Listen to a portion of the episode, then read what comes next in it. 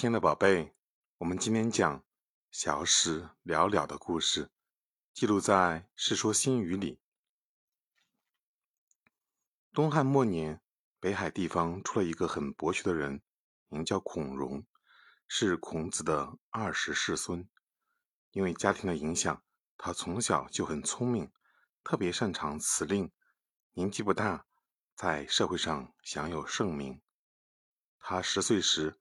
跟他父亲到洛阳，当时在洛阳的河南太守是很负盛名的李元礼。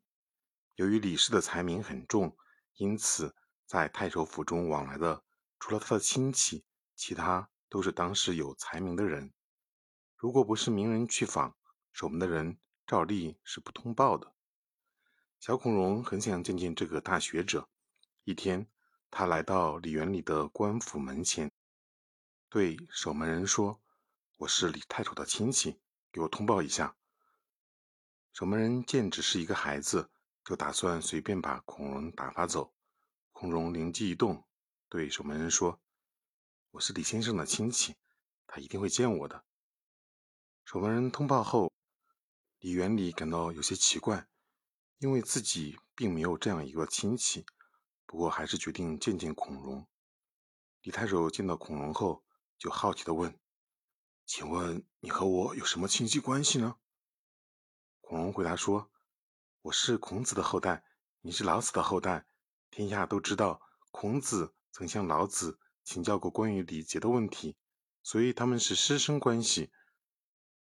那我和你也是世交呀。原来啊，在中国历史上，与孔子同时代的还有一个著名的哲学家老子。”老子本名叫李旦，是道家学派的创始人。据说孔子当年碰到自己不懂的问题，就自称学生，谦虚地向老子请教。李元礼的家里当时有很多宾客在座，大家对年仅十岁的孔融能这样的博学和随机应变感到惊奇。正在这时，一个叫陈伟的人来拜访李元礼。陈伟。也是一名有些名气的学者，在座的宾客将孔融的话告诉他后，谁知呢？陈伟不以为然，当着孔融面随口说道：“小事了了，大未必佳。”意思是呢，小时候虽然很聪明，长大了却未必能够成才。聪明的孔融立刻反驳道：“我想陈大夫小的时候一定是很聪明的。”言下之意，陈伟是一个庸才。陈伟被恐龙一句话难住了，半天说不出话来。所以后来呢，我们就用“小事了了”这个成语呢，来说明小孩子从小生性聪明，懂得的事情很多，一到长大了却未必能够成才。通过这个故事，我们明白什么道理呢？一个人呢，从幼年时便显示出聪明伶俐的特征，固然可喜可贺。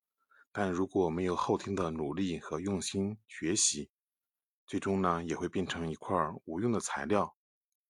现实生活当中呢，不少人自恃生性聪明，不肯好好学习，结果呢聪明反被聪明误，沦落为平庸之辈。